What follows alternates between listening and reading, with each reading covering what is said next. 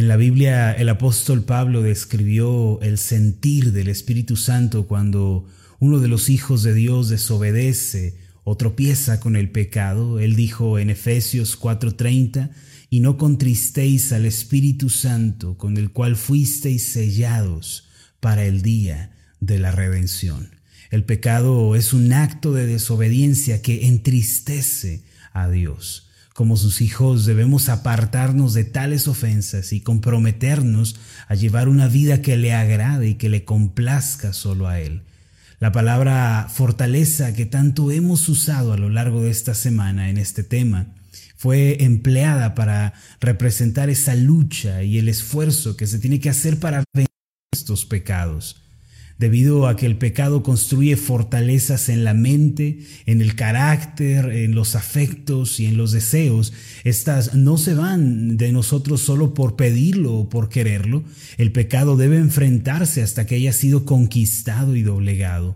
No obstante, aunque todos los cristianos luchamos con el pecado, batallamos diariamente con él, son pocos los que conocen cómo deben tratar el pecado, cómo debe tratarse una fortaleza espiritual si fallamos en tratar eh, el pecado de vida y bíblicamente, eh, y por nuestra parte tratamos de vencerlo basándonos en nuestro razonamiento o usando nuestras propias estrategias, lo cierto es que viviremos en un ciclo terrible de derrotas y de fracasos.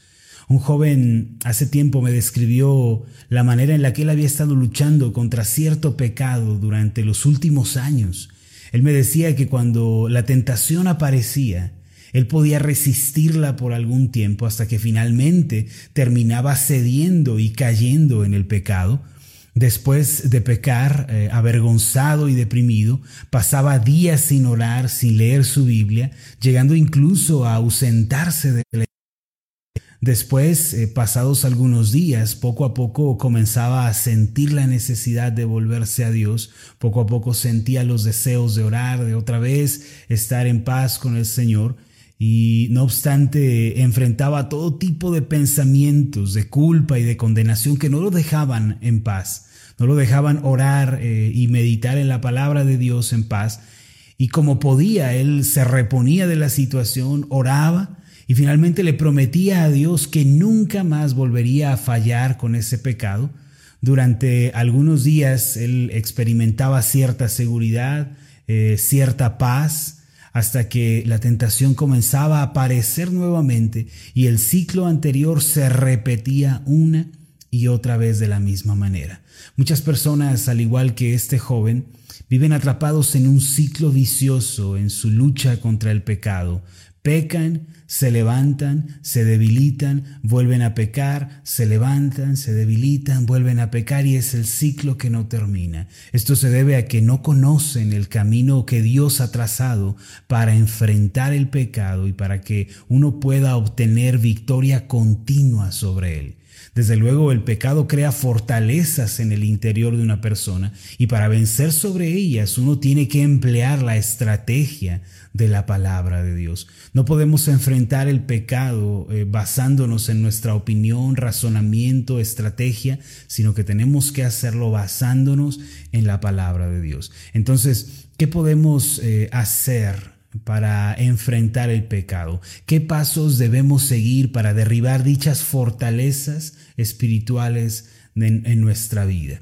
El pasaje de Proverbios 28, versículo 13 nos arroja bastante luz al respecto de cómo tratar y enfrentar el pecado. Este pasaje dice así, el que encubre sus pecados no prosperará, mas el que los confiesa y se aparta alcanzará misericordia.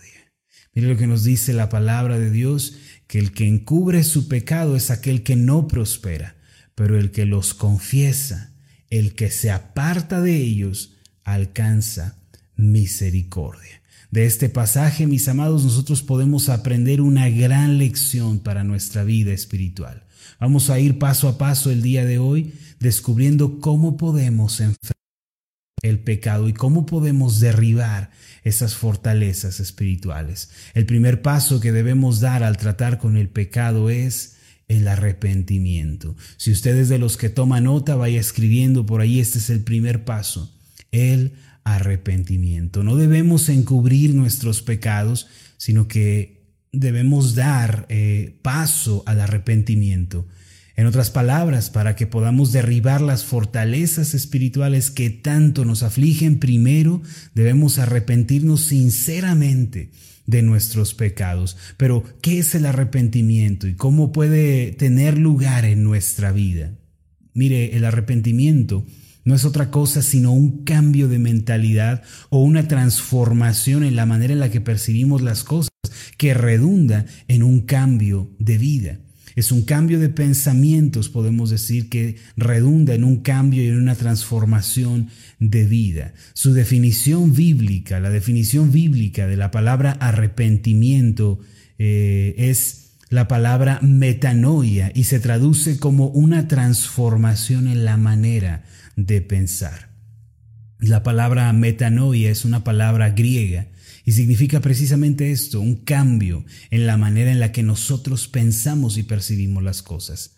Eh, muchas personas fallan porque aunque están remordidas y se sienten culpables después de pecar, no cambian su mentalidad acerca del pecado ni renuevan su entendimiento acerca de él.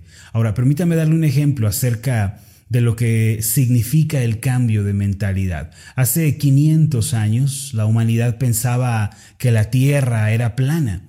Sin embargo, después de los estudios de Galileo Galilei, se demostró que la Tierra era un globo en realidad y no un plano sostenido por cuatro tortugas en sus extremos como antes se creía. Anteriormente, debido a la manera de pensar, las personas temían navegar mar adentro, más allá de lo que sus ojos veían, por temor a caer eh, por uno de los extremos. Pero cuando se confirmó la redondez de la Tierra, la perspectiva marítima y de navegación cambió radicalmente. Eh, descubrimos que el mundo no es un plano y que no hay bordes por los cuales caer, y al comprender esto, los marinos se aventuraron a surcar el mar sin temor a caer por uno de sus extremos. Ahora, algo similar tiene que ocurrir en nuestra vida en cuanto a lo que pensamos sobre el pecado.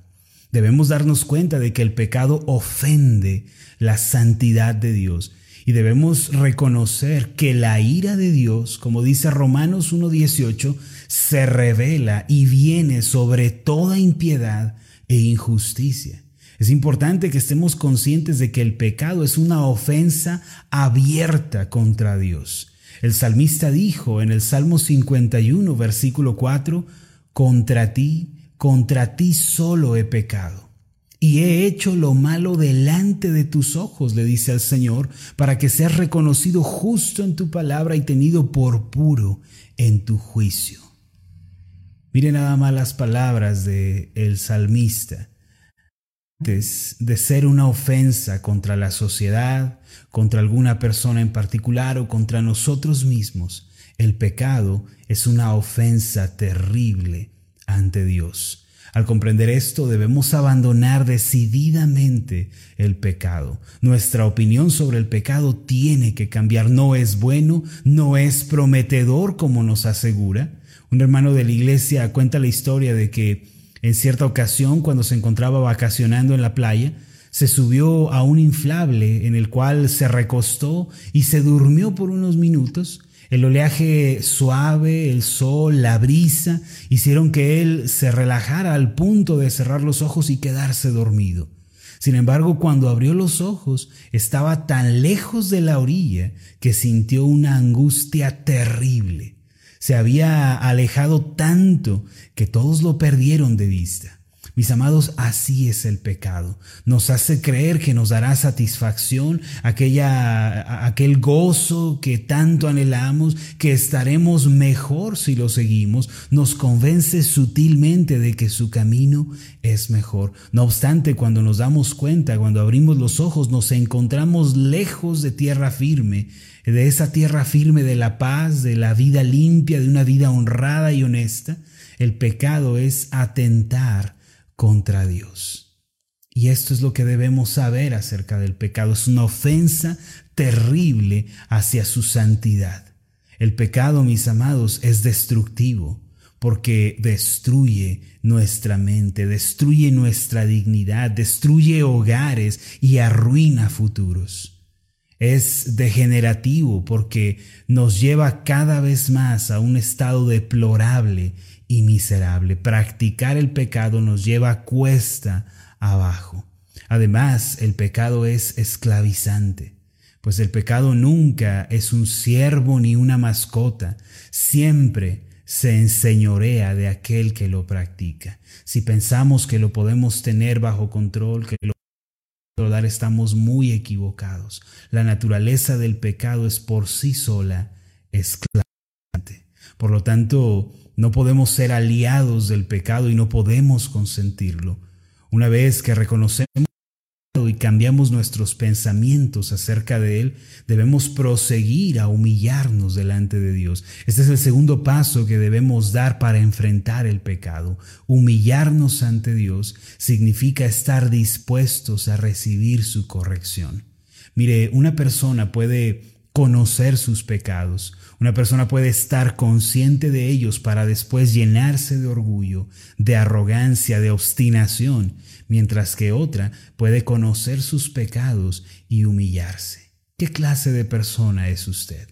Hace tiempo vi un video en donde un hombre confesaba haber asesinado a su esposa este hombre hizo algo tan terrible como quitarle la vida a su mujer debido a que la encontró con otro hombre. Cuando este primer hombre, homicida, quien estaba ya frente a las autoridades, estaba confesando su crimen, añadió la frase, pero no me arrepiento. Él declaró todo lo que había hecho, cómo lo había hecho, pero al final dijo, no me arrepiento de ello. Su rostro estaba inerte, era un rostro sin emoción, frío, una persona, mire, puede confesar sus pecados, puede hablar de lo que hizo, puede confesar sus crímenes y aún así no estar arrepentida. Sin embargo, siempre que estamos arrepentidos, seremos movidos a la confesión de nuestros pecados. El solo hecho de decir lo que, lo que está mal, nuestras malas obras, no alcanza cumplir el requerimiento de Primera de Juan 1.9 que dice que si confesamos nuestros pecados, Él es fiel y justo para perdonar nuestros pecados, para limpiarnos de toda maldad. Ahora, ¿qué significa confesar nuestros pecados? ¿Qué significa confesar nuestra maldad delante de Dios? ¿Es solo decirlos? ¿Es solo hablarlos de labios para afuera? No, mis amados. La confesión de nuestros pecados que viene acompañada de esa humillación delante de Dios, de esa rendición delante de Él, es más que decir lo malo que hemos hecho. La confesión mencionada por el apóstol Juan se refiere a un total acuerdo con Dios. Es decirle al Señor Dios, sé que aborreces el pecado, sé cuánto lo detestas y yo lo detesto también. Señor, sé cuánto odias el pecado y yo lo odio también. Estoy convencido de que es algo terrible, abominable, despreciable, así como tú lo consideras. Señor, sé que estas obras las aborreces y yo también las aborrezco. Mis amados, esta debe ser nuestra al confesar nuestros pecados, más que una confesión fría, mecánica, carente de significado. Las personas que se llenan de orgullo, en lugar de reconocer sus pecados, en lugar de confesarlos, los encubren, buscan excusas para después culpar a otros. Sin embargo, aquel que se humilla, eh, aquella persona que se rinde, está dispuesta a descubrir sus pecados ante Dios y a tomar su responsabilidad. Solo estas personas pueden disfrutar de la gracia de Dios mencionada en Primera de Pedro capítulo 5 versículo 5, donde dice que Dios resiste al soberbio, pero da gracia a los humildes. Como podemos ver, mis amados, la confesión del pecado es más que una repetición hueca de lo que hemos hecho mal es algo más profundo, tiene que ver totalmente con el arrepentimiento del corazón. Cuando uno comprende lo anterior, la promesa de primera de Juan 1.9 se vuelve una realidad en su vida, que dice de Juan 1.9 que si confesamos nuestros pecados, Él es fiel y justo para perdonar nuestros pecados y para limpiarnos de toda maldad. Tenga la seguridad de que al confesar sus pecados de esta forma, Dios limpiará su vida y usted comenzará su jornada hacia la restauración y la victoria. Tenga la seguridad, mi amado, de que si usted confiesa sus pecados de esta forma, si usted viene delante del Señor y se pone de acuerdo con Él en cuanto a lo que Dios piensa del pecado, entonces usted recibirá esa bendición de la limpieza de sus pecados tal como lo describe la palabra de Dios. Si nos arrepentimos de nuestros pecados, si nos humillamos delante de Dios, entonces podemos confesar nuestros pecados y estos van a ser perdonados. El tercer paso, mis amados, es una confesión sincera que nace de un corazón humillado. Este es el tercer paso que debemos dar. Esta es la actitud que debemos tener. No obstante, hay un cuarto paso que debemos dar para vencer sobre el pecado y para derribar las fortalezas espirituales que nos esclavizan. Este último paso consiste en comprender la última parte de Proverbios 28:13 donde dice, el que encubre sus pecados no prosperará. Ya vimos esta primera parte, que debemos arrepentirnos del pecado y debemos humillarnos delante de Dios de modo que lo descubramos ante Él, lo confesemos. Y dice a continuación, más el que lo confiesa, este es el tercer paso, pero hay un cuarto paso, dice, y se aparta entonces alcanzará misericordia. El último paso que tenemos que dar para enfrentar el pecado es el de apartarnos de él. Ahora permítame explicarle, el arrepentimiento y la confesión de nuestros pecados naturalmente debe llevarnos a apartarnos del mal camino. Hay muchas personas que han confesado sus pecados delante de Dios, le han dicho, Señor, he fallado en esto, me arrepiento, pero descuidan el apartarse de sus pecados. Esto significa que una vez que hemos puesto al descubierto nuestra maldad, que la hemos confesado ante el Señor, entonces debemos pedirle que restaure nuestro ser interior. Mire lo que dice el Salmo 51, versículo 10. ¿Por qué no me acompaña a este salmo? Salmo 51, 10 dice, Crea en mí, oh Dios, un corazón limpio y renueva un espíritu recto dentro de mí. Estas fueron las palabras del salmista.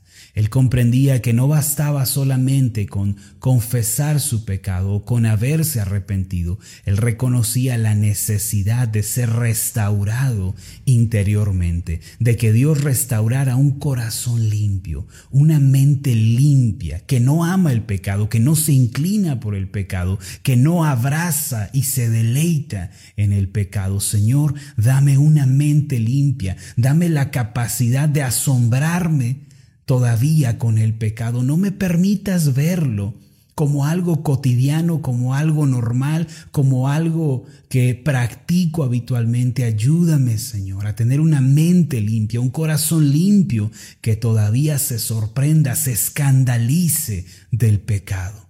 Y es que, hermanos, hemos normalizado la maldad hemos normalizado la perversidad al punto de que la vemos y no sentimos absolutamente nada, al punto de que estamos parados frente a ella y no sentimos ninguna clase de remordimiento.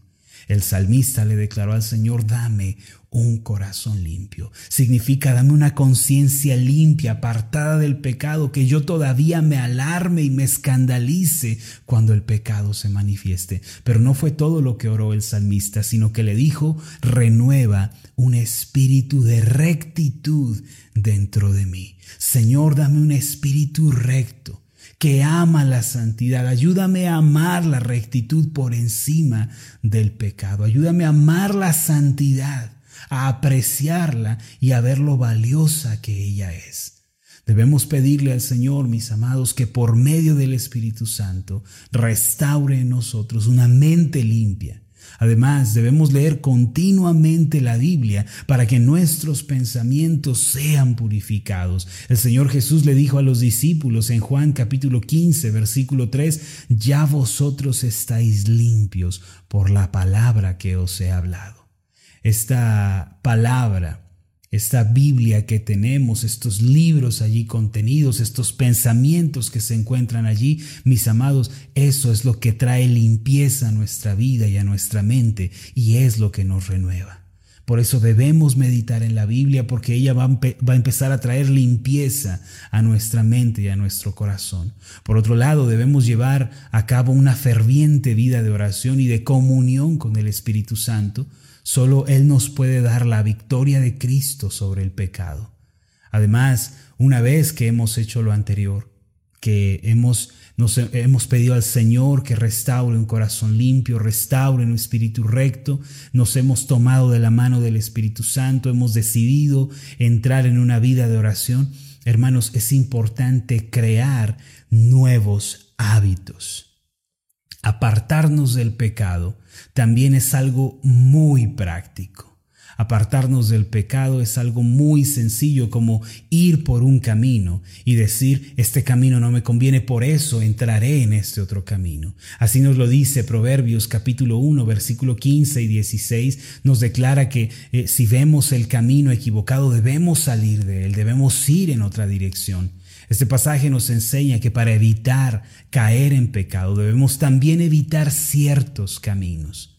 Un pastor dijo que el cristiano que no quiere caer en pecado debe evitar caminar por lugares resbalosos. Si usted quiere ser libre del pecado, necesita salir de los caminos que lo han llevado al pecado. En otras palabras, tiene que apartarse. Y esto puede aplicarse, mis amados, de una manera muy sencilla y muy práctica. Y no debemos descuidar lo siguiente. Mire, por ejemplo, si las amistades que tenemos hasta el momento nos incitan a pecar, nos incitan a, a desobedecer a Dios y a caer en prácticas pecaminosas, algo muy sabio es dejar de frecuentar esas amistades y apartarnos de ellas. Si nuestros amigos y nuestro círculo es un círculo en donde se nos estimula el pecado, bueno, el apartarnos puede depender mucho de si nosotros salimos de ese grupo o no lo hacemos. Por ejemplo, si alguien tiene problemas con el alcohol, una manera muy práctica de apartarse sería evitar entrar en los bares o en las cantinas o en los lugares en donde haya y se promueva el alcohol.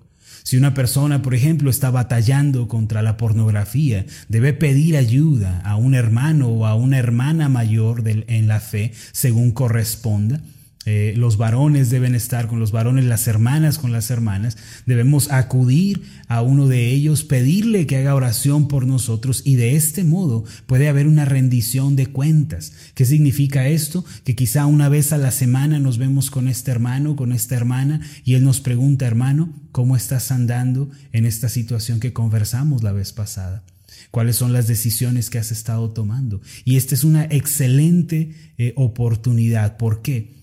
Eh, porque si nosotros tratamos de batallar con el pecado por nuestra propia cuenta, solos, creyendo que eh, el camino de la soledad en la vida cristiana es el camino que debemos seguir, estamos muy equivocados. La vida cristiana no debe vivirse sola, debe vivirse acompañada. Si usted toma a un compañero de oración. Busque a alguien. Seguramente ahí en la iglesia en donde usted está hay una persona más madura, una persona sabia, que tiene buen testimonio, una persona que, es respetable, que es honorable en la iglesia. Acérquese a ella.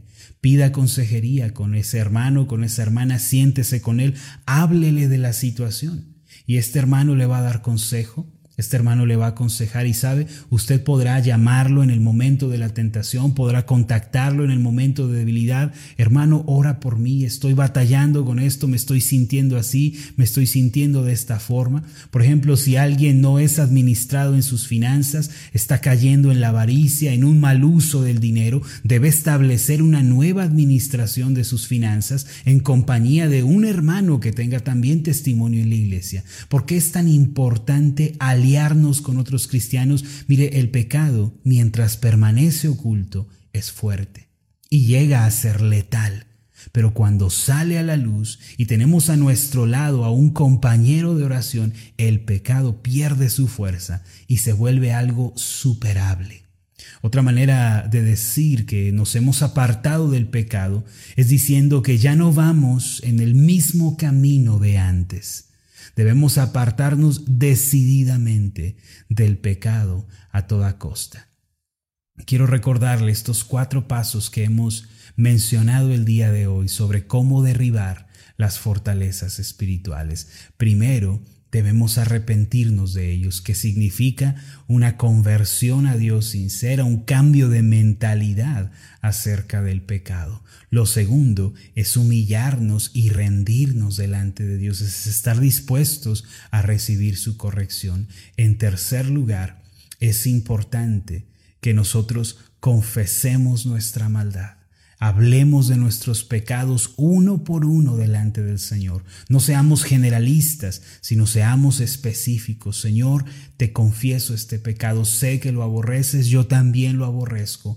Y cuarto y último, apartarnos, que significa pedirle al Señor que restaure un corazón limpio, un espíritu recto en nosotros, es tomar la mano del Espíritu Santo, es comenzar un estudio de la Biblia, es mantener una vida de oración, así como tomarnos de la mano de otros hermanos en la fe, de un grupo de varones, qué eh, bendición es poder estar con otros varones, o en el caso de las hermanas, poder estar rodeadas de otras mujeres, escuchando el consejo de Rindiéndoles cuenta de lo que han estado haciendo, de cómo han estado viviendo.